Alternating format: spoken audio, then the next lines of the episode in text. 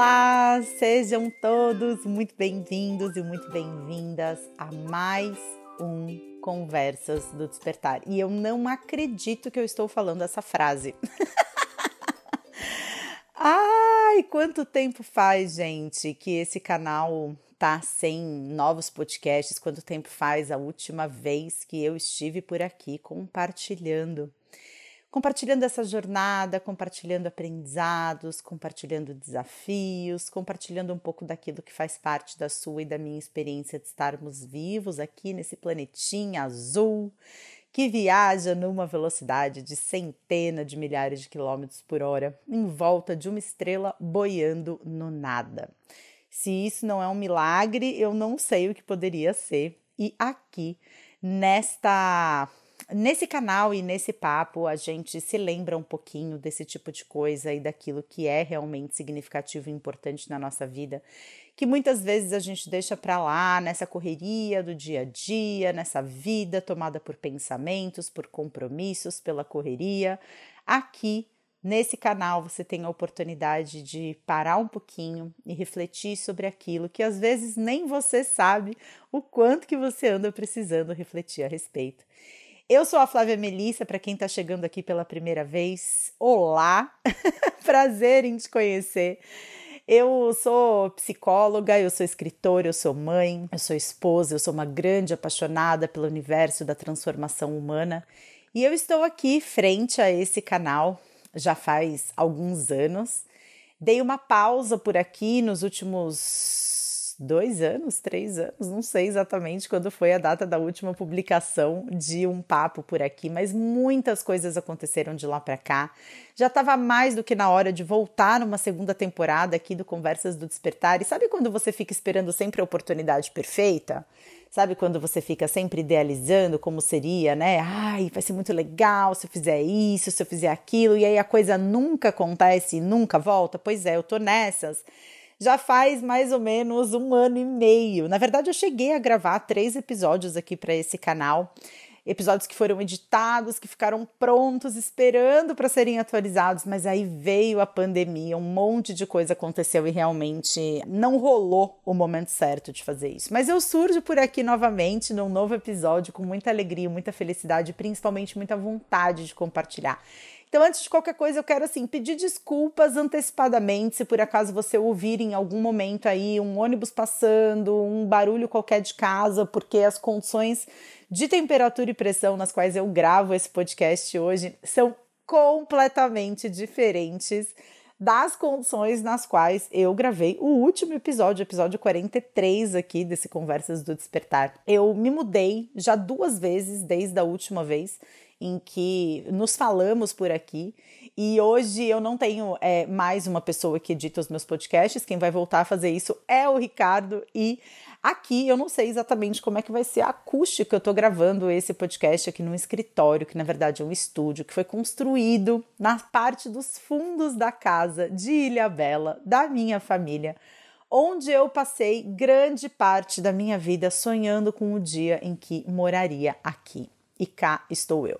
É muita novidade para colocar em dia, muita coisa para compartilhar por aqui, mas eu queria começar te convidando, como a gente sempre fazia. Eu não sei se você é um ouvinte, uma ouvinte antiga aqui do nosso canal, mas a gente sempre começava com esse momento em que a gente para um pouquinho para se sentir, para se perceber. Um momento em que talvez você possa se sentar numa posição confortável. Se você não puder, tá tudo certo, tá bom? Segue o baile aí do jeito que der, mas por acaso você puder, se sentar numa posição confortável, parar por alguns minutos para simplesmente perceber como que a vida está fluindo dentro de você. E perceber o seu corpo pelo lado de dentro, da pele para dentro. Como que a sua respiração está acontecendo? Como que você se sente dentro da sua barriga? Como que os seus órgãos se mexem dentro de você a cada inspiração e expiração. E a gente fala muito de meditação, mas pouca gente entende de fato o benefício que a meditação traz, que é essa capacidade de focar no aqui e agora. Então, independentemente do que você esteja pensando ou dos barulhos que possam estar acontecendo aí à sua volta, presta só atenção na sua respiração, em como ela acontece, onde você sente a sua respiração acontecer mais fortemente. Se é nos seus ombros que se expandem para cima e para baixo, se é no seu peito, na sua barriga. Eu te convido a colocar a mão direita sobre o seu coração e só se perceber respirando. Respirar é uma coisa que a gente faz automaticamente tantas vezes por dia e a gente dificilmente para para pensar que a respiração ela é uma dádiva.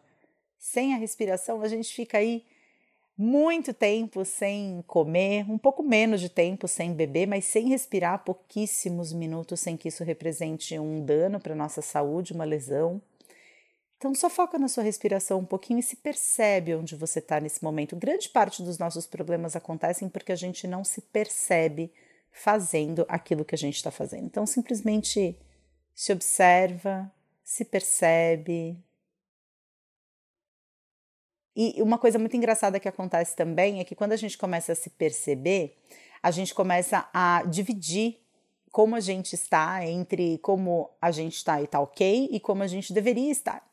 Então a gente fica dividido, né, no meio do caminho. Ah, essa parte aqui minha tá ok, essa daqui poderia ser melhor. Então esse momento também é um momento de convite para o não julgamento, para simplesmente perceber quem você é nesse momento, mesmo que você esteja cheio de pensamentos na cabeça, mesmo que tenha uma ansiedade aí no seu peito, na sua barriga.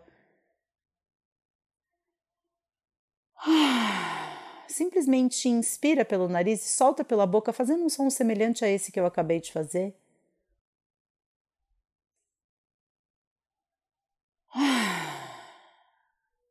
com essa intenção de autoaceitação e de autopercepção acima de qualquer coisa. Que é assim que a gente muda a nossa vida, se percebendo. E eu te convido, você pode continuar escutando esse podcast de olhos fechados, ou você pode continuar fazendo aí as coisas do seu dia a dia, fica livre. Eu vou continuar com os meus olhos fechados, porque muitas vezes eu sinto que quando eu fecho os meus olhos para o lado de fora, eu abro os meus olhos para o lado de dentro, e realmente essa é a minha intenção nessa retomada aqui do Conversas do Despertar, a minha vontade é de trazer o meu interior para você.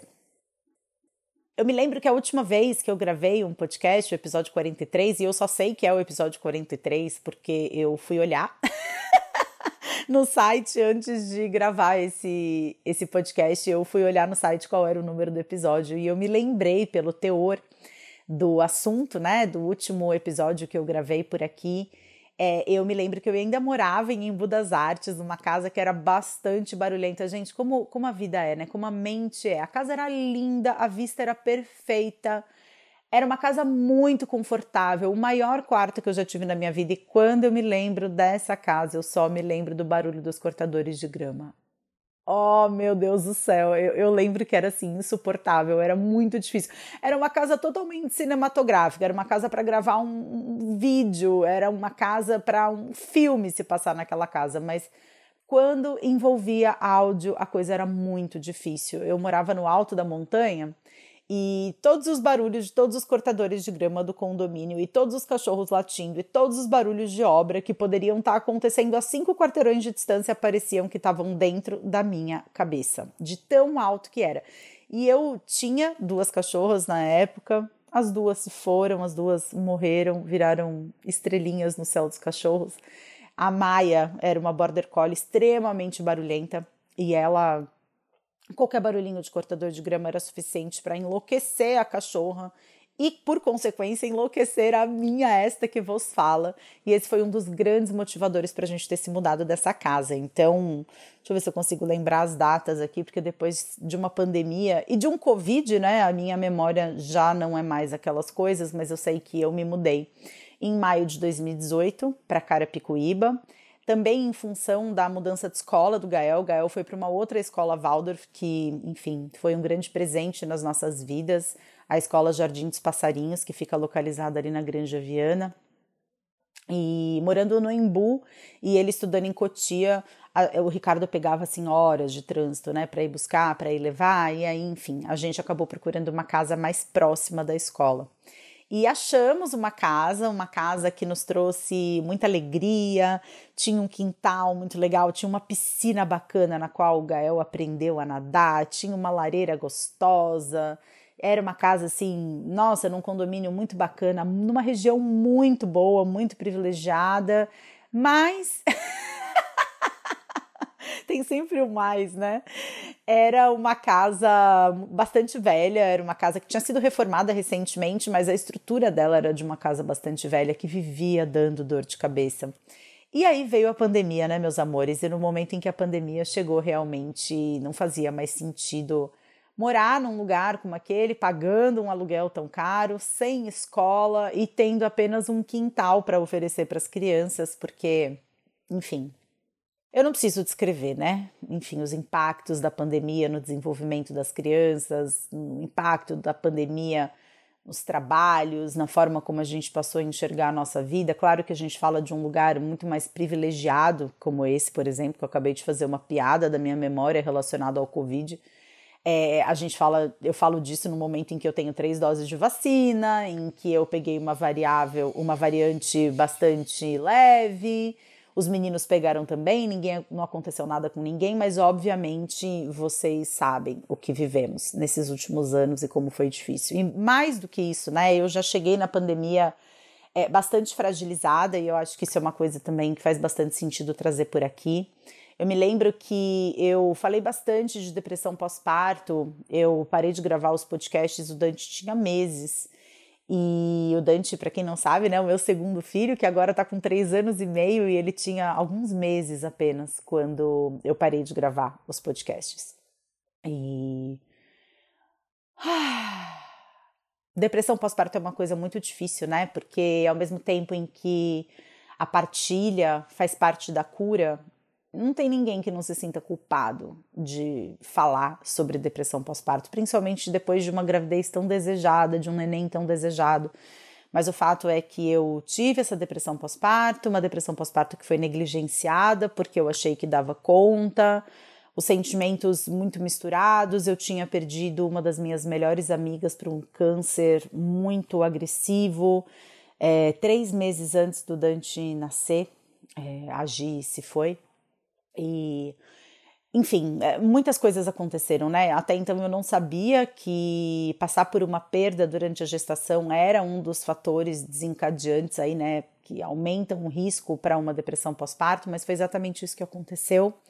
E quando Dante nasceu, eu comecei a sentir emoções que não iam passando, não iam passando, eu com uma recusa muito grande em procurar um psiquiatra, em procurar, é, enfim, eu acho que todo mundo da vida real já sente isso, né? Essa recusa, essa dificuldade de reconhecer que a gente precisa de ajuda quando o que está em jogo é a nossa saúde mental.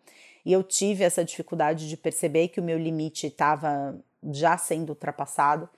E até um dia em que, já morando nessa casa nova, eu fui para terapia um dia e na volta da terapia eu tive um episódio de pânico, acredito eu, não foi nada, assim, não é que eu tive medo de nada, enfim, a minha terapia era um pouco distante, eu estava no carro, o Ricardo dirigindo, o Dante no banco de trás, o Dante com meses, né? É, eu voltando da terapia e eu tive um adormecimento do meu braço esquerdo e eu entrei profundamente na noia que eu tivesse tendo um ataque do coração e eu entrei profundamente na noia de que eu ia morrer, que eu ia deixar um bebê com meses de idade e nesse dia eu lembro que estava tendo uma manifestação na Raposo Tavares por conta de alguma coisa, fizeram uma barricada, colocaram fogo em pneus. E eu pensando, meu Deus do céu, se eu precisar de um pronto-socorro, eu preciso ir para São Paulo. E aí falei para o Ricardo, pegamos o Gael na escola, vamos para São Paulo. E aí, no meio do caminho para São Paulo, em vez de ir para um PS, eu resolvi ligar para uma psiquiatra que já tinha sido recomendada pela pediatra das crianças e fui parar no consultório dessa psiquiatra e saí de lá com uma receita de um ansiolítico ou antidepressivo, nomes não vêm ao caso, mas enfim, com um diagnóstico de transtorno de ansiedade generalizado associado a uma depressão pós-parto. Eu não posso dizer que esse diagnóstico ele seja um, assim, nossa, recebi esse diagnóstico, nunca imaginei que fosse receber um diagnóstico como esse, porque na verdade eu já sabia, né? Hashtag eu já sabia. Eu sempre estive muito consciente dessa minha tendência ansiosa, assim como sempre tive muito consciente da genética, né, que me predispõe a uma questão como essa. É, mas, claro que a gente não gosta de receber um diagnóstico como esse, e eu estive em tratamento durante pouco mais de um ano, recebi alta da medicação no final de 2019, passei alguns meses bem, e um pouco antes do Natal de 2019 tive uma recaída fortíssima. É engraçado como as coisas vão acontecendo, né? Às vezes eu sinto que a gente precisa realmente chegar num limite para que a gente possa olhar para trás e falar, cara, isso sempre esteve aqui. Eu é que estava me cegando, ou talvez não tivesse a consciência ou a maturidade suficiente para perceber que isso existia, né? Mas eu sempre fui muito noiada com doença. Eu lembro que quando eu era começo da minha vida sexual, por exemplo, em que eu usava camisinha, imagina, né? Nunca fui uh, relapsa nesse sentido com a minha saúde, mas eu lembro que quando eu ia na médica e ela me pedia um exame de HIV, eu ia fazer o exame de sangue crente que o resultado ia sair positivo. Crente que teria pegado AIDS, claro que naquela época, né? A gente tá falando aí, eu tenho 43 anos, né, gente? Então estamos falando de 25 anos atrás, e 25 anos atrás HIV era ainda uma questão muito mais séria do que é hoje em dia, né? Tanto do ponto de vista dos medicamentos quanto do ponto de vista da aceitação social e do preconceito. Claro que ainda existe muito, mas naquela época mais ainda. E eu me lembro de fazer exames e de ficar muito apreensiva esperando o resultado desses exames e de ir para consultório médico porque eu precisava, sei lá, de uma consulta por causa de algum problema no joelho que eu tinha. E eu me lembro assim de uma ansiedade absurda de ir no consultório de um médico. E sei lá por que que nunca achei que isso fosse motivo para preocupação, ou sei lá, o resultado vinha negativo do teste e o joelho não era tão grave, sei lá o que acontecia que não se confirmava o meu pior pesadelo. E então, uau, né? Isso deixava de ser um problema até o próximo médico, até o próximo exame. E o fato é que quando eu tive essa recaída da ansiedade no final de 2019, um pouco antes do começo da pandemia, vejam bem. E olha só que coisa maluca, né? Só falando agora, um pouco antes da pandemia, vejam bem, é que eu me dei conta do quão eu posso ter sido engatilhada pela pandemia, que é uma questão tão relacionada à saúde, né? E eu não sei se eu vou conseguir chegar no compartilhamento desse insight, eu vou tentar. Mas é porque realmente foi um insight muito grande aqui para mim, né? Eu tô falando de uma ansiedade que, diante dessa recaída que eu tive, fui parar num outro psiquiatra, dessa vez um psiquiatra especialista em ansiedade, um psiquiatra é, ligado ao, ao ambulatório de ansiedade do Hospital das Clínicas. E, enfim, parei no consultório desse consultório online, né, desse psiquiatra e recebi um diagnóstico de ansiedade com desdobramento hipocondríaco. Será que é desse jeito? Se eu tiver algum médico psiquiatra aí eu estiver me expressando errado, por favor, me desculpe. Mas a ideia é que a psiquiatria moderna tende a empilhar diagnósticos, né? Você não é mais fechado numa caixinha, você é colocado em quantas caixinhas forem possíveis para que a gente consiga realmente ser enxergado como um ser integral, como um ser que está em movimento, como um ser que está sempre em transformação. E o fato é que eu fui encaixada nessa caixinha da hipocondria. Aquele momento em que eu não acredito naquilo que eu tô falando, sabe? Porque a hipocondria ou ansiedade de doença, como a minha irmã prefere dizer, e que particularmente é um termo menos pejorativo, na minha opinião, hipocondria ainda é algo muito difícil de ser falado assim. Porque geralmente você faz piada, né, com hipocondríacos. Ai, nossa, como você é hipocondríaca. Ai, nossa, como você é noiada. Ai, nossa, isso daí é hipocondria. Mas eu acho que só quem passa por uma noia profunda relacionada à doença, e só de falar isso, assim, eu sinto uma aceleração, assim, no meu terceiro chakra, na boca do meu estômago, como se tivesse realmente uma descarga de adrenalina acontecendo, por falar do quanto é difícil estar nesse lugar, do quanto é difícil você conseguir comunicar. É, é, é, difícil de você falar sobre isso, porque as outras pessoas, para as outras pessoas, eu imagino que seja tão óbvio quanto aquilo é uma viagem, o quanto que a possibilidade daquilo que você tá com medo ser real é tão pequena e é tão maior a chance de não ser nada e é tão mais provável que não seja nada. E quando você fala sobre isso, a sensação de falta de compreensão, me vem até uma emoção assim, de falta de compreensão e de falta de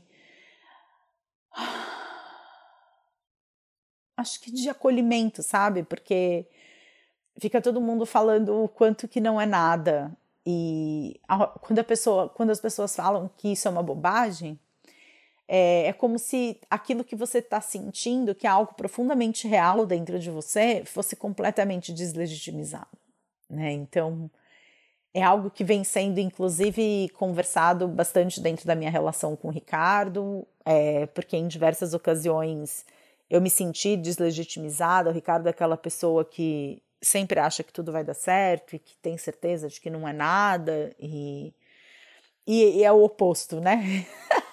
não poderia ser mais o oposto. E é muito difícil lidar com isso. É, eu estou fazendo terapia atualmente, faço terapia cognitivo-comportamental. É um cara incrível que também é ligado ao ambulatório do Hospital das Clínicas, o Amban, e ele trabalha com terapia de aceitação e compromisso. Então, assim, é uma linguagem muito próxima da linguagem que eu me sinto, né? Enfim, que, que, eu utilizo no meu método de trabalho, que utilizo na minha forma aí de entender os processos humanos, mas eu sei que desde que eu recebi esse diagnóstico, é, parece que eu reconheci, ou talvez eu tenha aprofundado em mim mesma, numa camada muito profunda de mim mesma e da minha forma de me enxergar e da minha forma de, de me entender no mundo que eu não acessava antes, eu não sabia que esses lugares dentro de mim existiam. Isso é muito louco.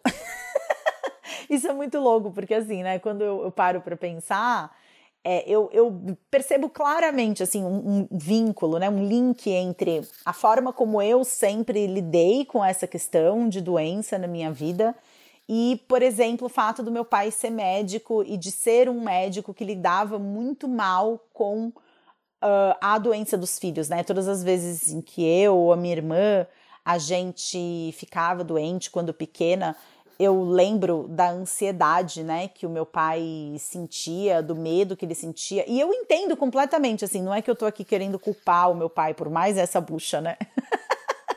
Mas assim, eu, eu entendo perfeitamente a posição dele. Deve ser muito angustiante você saber de tudo o que uma simples dor na perna pode significar, pode evoluir, pode desenvolver, você saber se é uma dor de crescimento ou um câncer ósseo e saber que as duas coisas começam com uma simples dor na perna, o quanto que isso deveria mexer com ele, o quanto que isso deveria colocar ele num lugar de muito sofrimento, de muita dor, de muita ansiedade, de muita falta de controle. E, eu me vejo nessa posição também, sabe? Porque eu tive alguns processos de noia, assim, relacionados à saúde das crianças. Eu me lembro que quando o Dante nasceu, ele nasceu com uma manchinha na região da costela, assim. O Dante, ele tem uma coisinha de pele, assim, que dá para você perceber que ele tem alguns lugares da pele tem umas manchinhas mais escuras, mas essa manchinha era uma manchinha mais clara, que desapareceu completamente.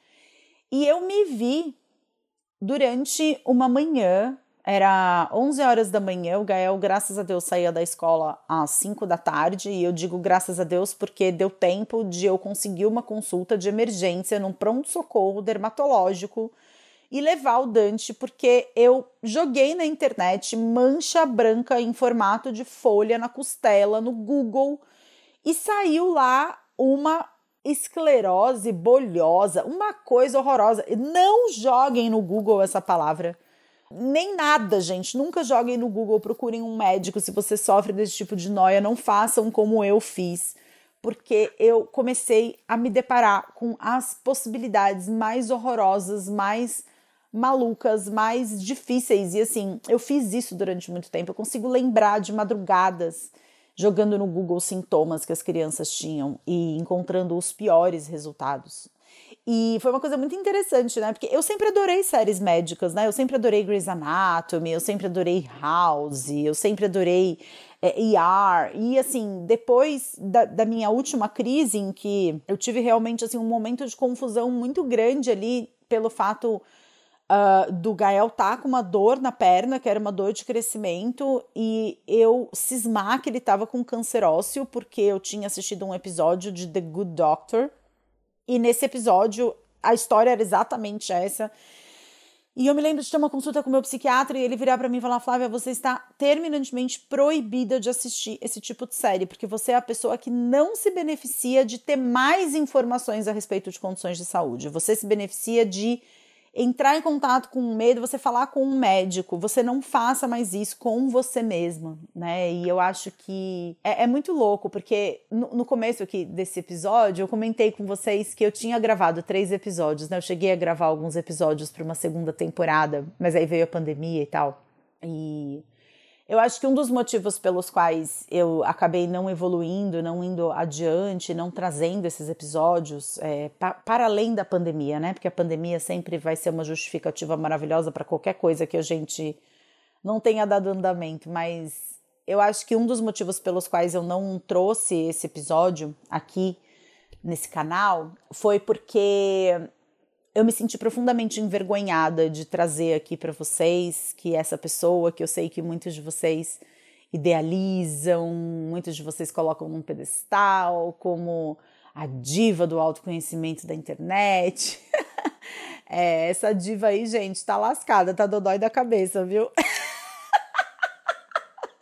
Mas assim, eu sinto que também é uma forma de me humanizar, é uma forma de eu descer desse pedestal que eu percebo que o meu ego tantas vezes quer ocupar, que não deixa de ser só a perpetuação de um ciclo de defesa, só a cronificação de um ciclo em que eu preciso parecer para vocês ser mais forte do que eu sou, ter as coisas melhor resolvidas dentro da minha cabeça do que de fato eu tenho. Eu sou uma pessoa cheia de dúvidas, Sou uma pessoa igualmente cheia de perrengues, cheia de questões, cheia de dificuldades. E eu sei que vocês sabem disso, mas sei também que, enfim, às vezes não é só as redes sociais que favorecem, né, esse processo. Às vezes a gente embarca neles também e quer passar uma ideia de estar melhor resolvida do que a gente está, na verdade.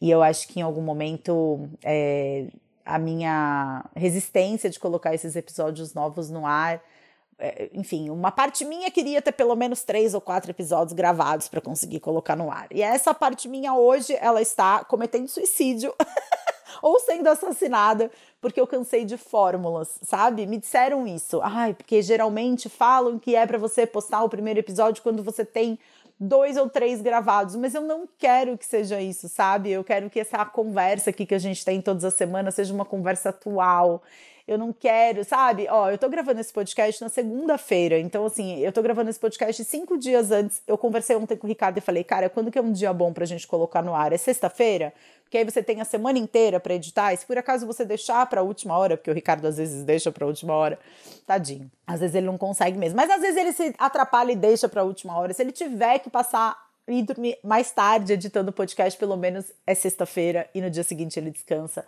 Então eu acredito que vai funcionar dessa forma. Eu tô sentindo algo assim muito ah, sabe, muito agitado dentro do meu coração, assim, uma vibração mesmo dentro do meu chakra cardíaco, porque eu tô sentindo, gente, assim, uma outra coisa importante de falar aqui nesse episódio de retorno é que hoje, segunda-feira, é o dia que eu vou voltar para as redes sociais depois de quase um mês quase um mês fora. Hum, que será que vai acontecer, hein? Meu cérebro aqui, a minha parte uh, algorítmica de mim já começa. Será que as pessoas, será que, como será que o Instagram vai se comportar diante desse meu retorno? Será que o algoritmo vai me favorecer? Será que as pessoas vão ter acesso ao meu post? Será que isso? Será que aquilo? Porque eu precisava, gente, precisava. Eu tava num momento assim de estafa muito grande com rede social e eu tava precisando ficar um ciclo inteiro, sabe? Da minha lua interna, da minha menstruação fora das redes sociais. Eu queria muito me perceber sendo essa pessoa fora das redes sociais durante um ciclo inteiro. Então eu me afastei das redes sociais no último dia, no dia em que eu menstruei pela última vez, né? Sem ser agora, que eu menstruei ontem no caso, então hoje volto para as redes sociais. Mas, gente, vocês sabem que me deu saudade? Me deu saudade, eu já tive um monte de ideias, estou assim com várias coisas legais que eu quero implementar. Esse retorno aqui para os podcasts é só uma das novidades que vocês vão ter acesso. Tem muitas outras novidades acontecendo, então é um convite para você que ainda não me segue por acaso nas redes sociais, me procura lá, Flávia Melissa no Instagram, arroba Flávia Melissa no Instagram, ou então você pode entrar no meu site, flaviamelissa.com.br. Logo no banner, na parte de cima do site, você vai ver lá, deixa aqui seus dados para receber as novidades, não sei o que. Deixa o seu e-mail, que a gente manda e-mails de favoritos todas as semanas. Ah, eu não acredito que o e-mail de favoritos vai ter um episódio novo de podcast nessa sexta-feira. Eu tô muito feliz com isso. E é uma forma da gente seguir junto também, né? Da gente se acompanhar por aí, no YouTube também e, e por todos esses lugares. Vem muitas novidades por aí. Eu sinto que eu tô num momento bastante novo. Essa mudança para Ilhabela. Não sei, talvez fique para um próximo episódio, porque eu também não gostaria que esse episódio fosse um episódio longo, mas eu sinto que talvez a gente fale sobre isso na semana que vem. Acho que por hoje tá bom. Eu quero agradecer demais você por ter estado aí do outro lado, me ouvindo, por ter tirado esses minutos para dedicar atenção ao que eu tenho a dizer. Eu quero dizer que eu estou muito feliz com esse retorno. Até sexta-feira quero criar uma identidade nova, quero colocar uma capa nova nesse canal de podcast. Estou muito, muito, muito feliz de estar aqui de novo, gente. Ah, que alegria. O que eu sinto agora dentro do meu coração só me diz que eu tô no caminho certo. E agora, nesse final, assim, que eu tô gravando esse podcast, o sol tá batendo num ângulo que ele tá assim, sabe? Aquelas línguas, aquelas letras de música brega, tipo, beijando minha face. Mas o sol está beijando a minha face nesse momento, eu tô aqui de olho fechado terminando esse podcast do mesmo jeitinho que eu comecei, de olhos fechados, depois de ter batido um papo contigo, e eu espero muito que você tenha curtido esse meu retorno. Não deixa de fazer uma avaliação desse episódio na sua plataforma de podcasts, não deixa de indicar para uma pessoa que você acha que possa se beneficiar desse conteúdo, especialmente se essa pessoa for noiada com doença, viu? Porque eu sempre achei que fosse uma noia normal, até perceber que ela tinha saído de controle e realmente precisei de ajuda. Então não deixa de indicar esse podcast para alguém que você acha que possa se beneficiar dele. Tá bom? Então é isso, meus amores. Nos falamos na semana que vem. Yay! E até já já. Um beijo muito grande. Tchau!